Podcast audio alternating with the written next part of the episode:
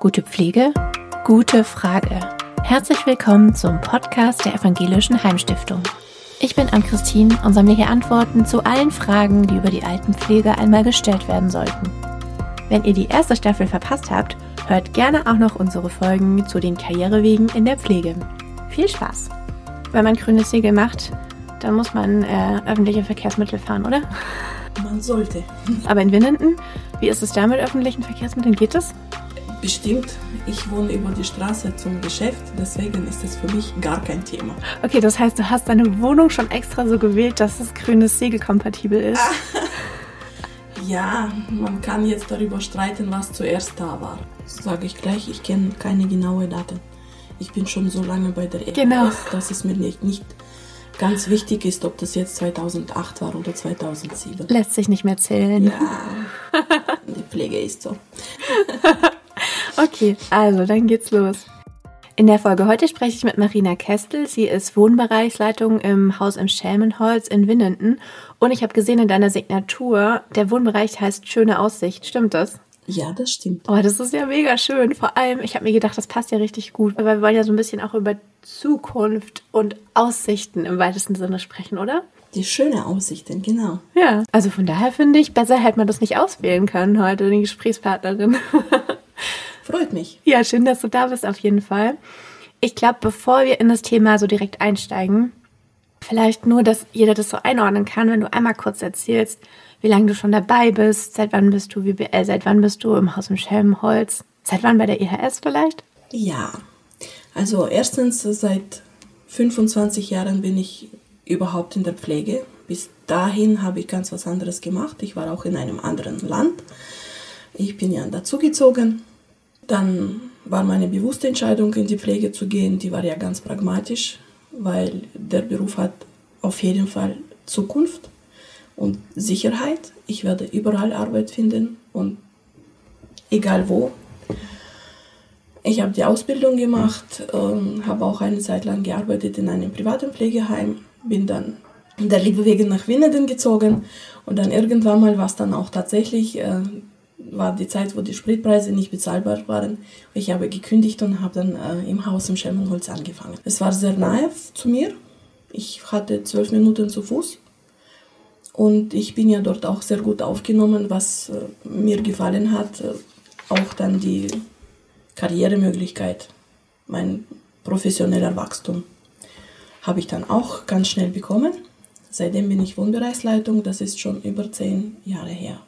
Und wenn du sagst, du hast davor was ganz anderes gearbeitet, willst du erzählen was? Ich war Chefsekretärin bei der Bank in einem anderen Land mit einer anderen Sprache und das konnte ich hier jetzt unmöglich machen. Ja. Die Arbeit mit den Menschen hat mir aber dann schon immer im Blut gelegen. Okay, und dann sozusagen den Wechsel einfach genutzt. Aber es ist schon, das ist ja schon von der Bank in die Pflege, ist schon, ist schon ein Step, oder? Ja, also mein erster Tag, ich habe da echt wahnsinnig Schiss gehabt, ob ich überhaupt das packe. Weil das jetzt äh, Zukunftsperspektiven oder ich bin dann platzunabhängig kann. In jedem Bundesland werde ich die Arbeit finden. Das war mir von Anfang an klar. Aber ob ich das jetzt körperlich und seelisch schaffe, da war ich mir überhaupt nicht sicher. Ja. Nein. Wobei, wenn ich jetzt äh, so nachdenke, beide sind die Dienstleistungen. Ja. Also schon ähnlich. Ich bin jetzt dazu da, um die Leute zufrieden zu machen. Auf welche auch immer Art und Weise. Ja, auf jeden Fall, das stimmt. Jetzt wollen wir ja aber heute über das Thema Nachhaltigkeit sprechen, über das Thema Stichwort grünes Segel, ähm, was das so alles mit eurer Einrichtung und auch deiner Arbeit zu tun hat. Mm, Inwieweit spielt der Nachhaltigkeit, würdest du sagen, bei euch in der Einrichtung eine Rolle? Nun, Nachhaltigkeit spielt allgemein im Leben eine große Rolle, weil damit sind auch viele verschiedene Dinge verbunden. Es ist äh, nicht nur jetzt ökonomisch, also Sparsamkeit, Wirtschaftlichkeit, das ist, gehört alles dazu. Wir müssen an die Zukunft denken, also die Ökologie ist ja auch mit dabei. Und da wir jetzt in dieses Programm eingestiegen sind erst, das bedeutet schon mal allein, dass da viel Arbeit ist und es gibt sehr viel Luft nach oben. Wenn du Programm sagst, dann meinst du das grüne Segel wahrscheinlich, Ja. genau, weil ihr jetzt quasi ähm, in der Einrichtung damit neu gestartet habt. Vielleicht müssen wir noch mal ein bisschen erklären genauer, das grüne Segel für Leute, die das vielleicht nicht kennen. Also es geht ja darum, die Einrichtung sozusagen zu qualifizieren nach bestimmten Kriterien und zu sagen, wir haben dieses Umweltsiegel ähm, genau. sozusagen, das grüne Segel. Ihr seid ja jetzt neu in dem Projekt. Wer macht da so alles mit und wie, wie ist das so gestartet? Das ist ziemlich frisch. Das haben wir jetzt überhaupt äh, angefangen von ein paar Monaten, vielleicht drei oder vier. Wir wollen halt einfach uns zertifizieren zu lassen, unser Haus, weil das ist ja dann auch ein Merkmal, mit welchem man Pluspunkte macht. Ja. Auch äh, in der Öffentlichkeit. Als erstes natürlich jetzt äh, die Geschäftsführung, die Führungsschiene. Wir haben es angefangen. Ähm, haben uns äh, gesammelt, Brainstorming, was haben wir schon sowieso, was können wir machen, wo gibt es Probleme, welche Lücken, was können wir dann dem beizutragen. Mhm. So grob haben wir das gemacht, dann auch dann wieder in weitere Gruppen geteilt, weil jetzt, was man in der Pflege besser machen kann, kann uns jetzt äh, kein Haustechniker helfen. Und andersrum ja genauso, was jetzt man in der Küche ähm, kreieren kann, was dann auch umweltfreundlich oder nachhaltig ist, kann ich aus der Pflege überhaupt nicht helfen. Ja. Ich bin zwar vielleicht als Hausfrau, kann irgendein tolles Rezept dann herzaubern, aber nicht für die 200 Leute, die wir ja versorgen. Mhm.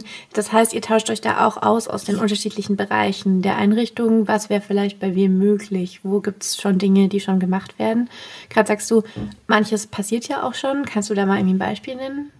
Nun beispielsweise jetzt Mülltrennung. Das, das läuft ja sowieso. Wirtschaftlichkeit, verschiedene Materialien, die wir dann in der Pflege benutzen, mit denen wir dann versuchen, wirtschaftlich zu handeln. Ob das jetzt Wäsche, Kreislauf, da kann man auch einiges machen, auch in Bezug auf die umweltschonende Energien und sowas. Verpackungsmaterial reduzieren da sind wir jetzt dabei. Ich kann es jetzt nicht sagen, hey, wir sind top, aber wir haben den Weg ja auch schon beschritten. Wir haben angefangen auf jeden Fall. Wie kann ich jetzt Papier sparen? Wir drucken so viel aus. Und da war dann auch interessant jetzt in einer Sitzung diese Schnittstellen, dass jetzt die Verwaltung und Pflege beispielsweise jetzt dieselben Materialien dann benutzt oder dann doppelt und dreifach macht wir, jetzt wissen wir, die können wir jetzt sparen. Einige Bäume werden uns dankbar sein, dass die nicht gefällt werden. Das heißt, allein, dass ihr jetzt mal euch dazu ausgetauscht habt und drüber gesprochen habt, hat schon dazu geführt, dass ihr gemerkt habt, okay, hey, da können wir ja eigentlich was einsparen. Haben wir einfach nur nie dran gedacht. Genau, genau. Unter anderem sparen wir ja auch ähm, die Arbeitszeit dadurch. Das ist auch ein ganz großes Konspekt, äh, Konzept. Aspekt. Aspekt. ja. welches dann auch sehr oft total untergeht. Also die Organisation der Arbeit kann auch einiges dazu beitragen, dass man dann umweltschonend, wirtschaftlich, ökonomisch, wie auch immer dann arbeitet. Mhm. Also dass es eigentlich äh, in erster Linie jetzt mal um Nachhaltigkeit geht, aber vielleicht auch ganz andere ähm, Pluspunkte, sage ich mal, noch sammelt. Ne? Also du hast ja vorhin schon auch gesagt, es kommt ja vielleicht auch gut an. Also es ähm, macht auch einen positiv, setzt auch ein positives Zeichen nach außen, aber es erleichtert euch vielleicht sogar im einen die Arbeit. Im ersten Moment wird man ja immer denken, wenn man versucht, ähm, nachhaltiger zu sein, hat man damit mehr Arbeit oder mehr Kosten oder es ist mehr Aufwand, aber muss vielleicht gar nicht immer so sein. Ja, genauso. Mhm. Dein Umfeld so, die wissen ja wahrscheinlich, du arbeitest in der Pflege. Und dann erzählst du, hast ja gerade gesagt, auch so vom Grünen Segel und was ihr da jetzt so macht in der Einrichtung. Und was kommen da so für Reaktionen dazu?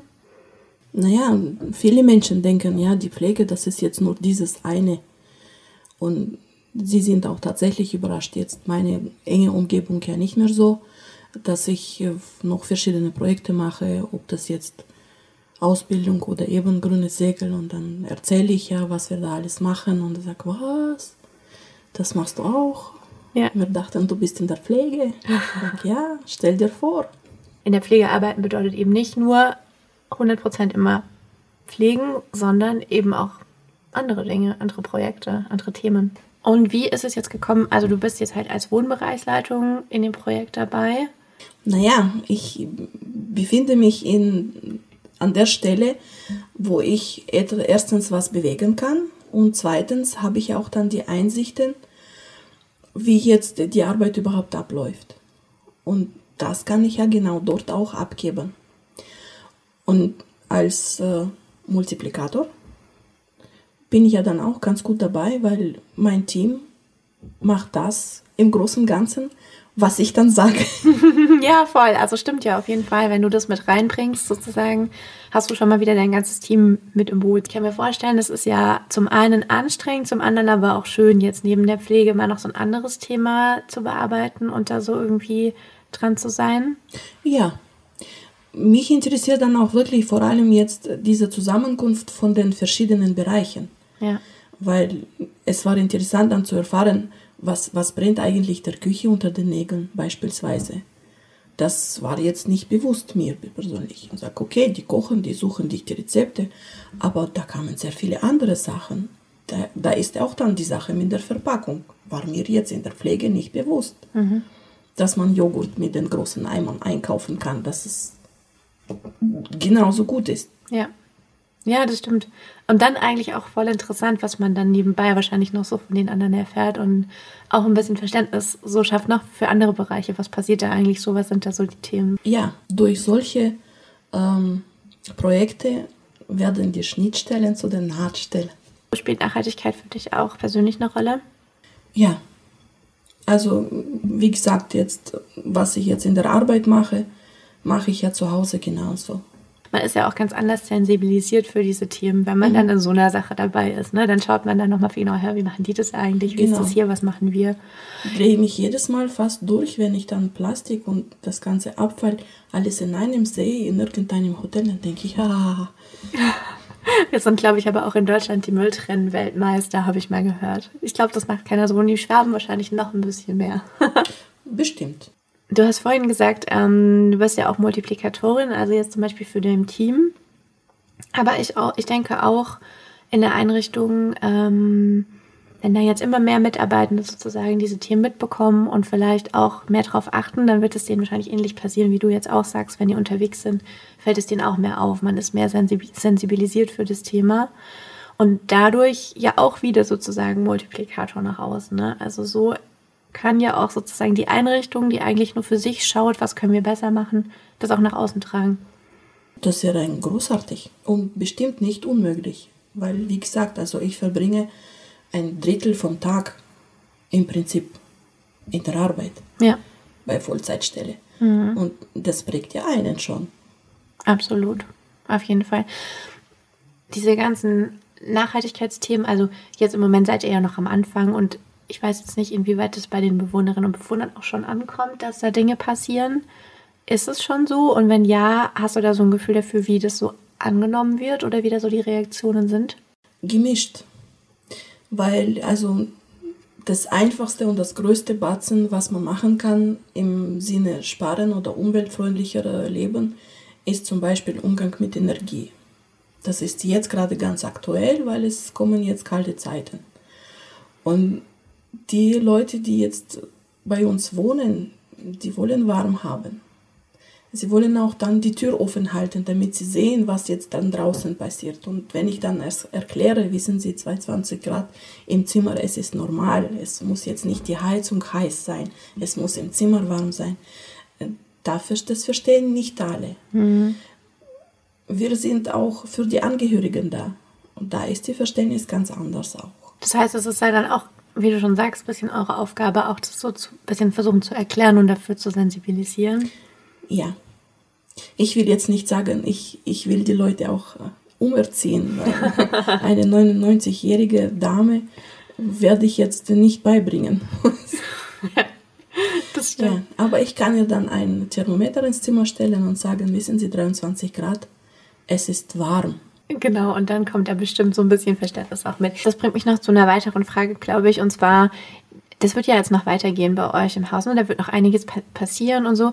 Und ähm, gerade die Kommunikation darüber ist, glaube ich, auch total wichtig. Also das zu erklären, was da passiert und dass man das jetzt nicht macht, eigentlich um in erster Linie um Geld zu sparen, sondern das ja andere Beweggründe hat, wenn das dann auch passiert, ist ja nicht schlecht, aber das ist jetzt gar nicht in erster Linie das Ziel. Was glaubst du, wie muss man das machen, dass man möglichst viele mitnimmt? Also seien es jetzt Kollegen, Kolleginnen oder eben auch die Bewohnerinnen und Bewohner, auch Angehörige. Also wie, wie sollte man da vorgehen? Aufklären. Das ist im Prinzip auch ähm, allgemein jetzt mein Motto, wenn ich jetzt den Menschen erklären kann, wieso und dann auch äh, aufzeigen kann, die weitere Wege. Also jetzt nicht nur den ersten Schritt, wir müssen Strom sparen, sondern wenn wir das machen, dann können wir jetzt das und das und das billiger bekommen oder das reicht für längere Zeit, was auch immer jetzt gerade welcher Situation. Und dann sehen die Leute, denke ich, bin ich davon überzeugt, die Sinnhaftigkeit mhm. und machen dann bestimmt auch mit. Ja, vielleicht ein Aspekt noch, du hast ja vorhin auch gesagt, man sieht es ja auch nach außen, dass es solche Projekte gibt und dass sich mit diesen Themen beschäftigt wird. Ist es ein Argument für die Evangelische Heimstiftung auch als Arbeitgeber? Ja, auf jeden Fall. Wir arbeiten ja dann auch nicht jetzt nur an diesem grünen Segel, wir arbeiten auch mit unseren äh, Partnern. Da ist jetzt Naturschutzbund mit dabei. Das gibt auf jeden Fall ein gutes Bild nach außen. Und das ist ja das, das ist die beste Werbung für uns. Ja, das stimmt. Und ist das für dich auch wichtig? Also ich finde immer, ich freue mich immer voll, wenn sowas passiert, weil ich dann denke, oh, ich finde das voll cool, dass wir das machen und dass, dass ich jetzt so sagen kann, so mein Unternehmen macht da jetzt irgendwie ein Projekt, ja. das ich super cool finde und wo ich total dahinter stehe. Genau. Geht dir das auch so? Ja, erzähle ich überall. Am Ende ist es ja so, nur wenn man drüber spricht, kommt es ja auch nach außen, ne? So ist es. Also, ich habe eine letzte Frage. Ich sage einen Satz und du sagst, wie er für dich endet. Der Satz heißt, gute Pflege ist rundum zufrieden. Das ist für mich einfach. Ich bin in der Pflege, um jetzt meine Bewohner, deren Angehörigen, meine Mitarbeiter nicht zuletzt zufrieden zu haben. Nur so bin ich auch zufrieden und glücklich. Vielen Dank. Schön, dass du da bist. Gern gemacht. Immer wieder. Komme ich drauf zurück.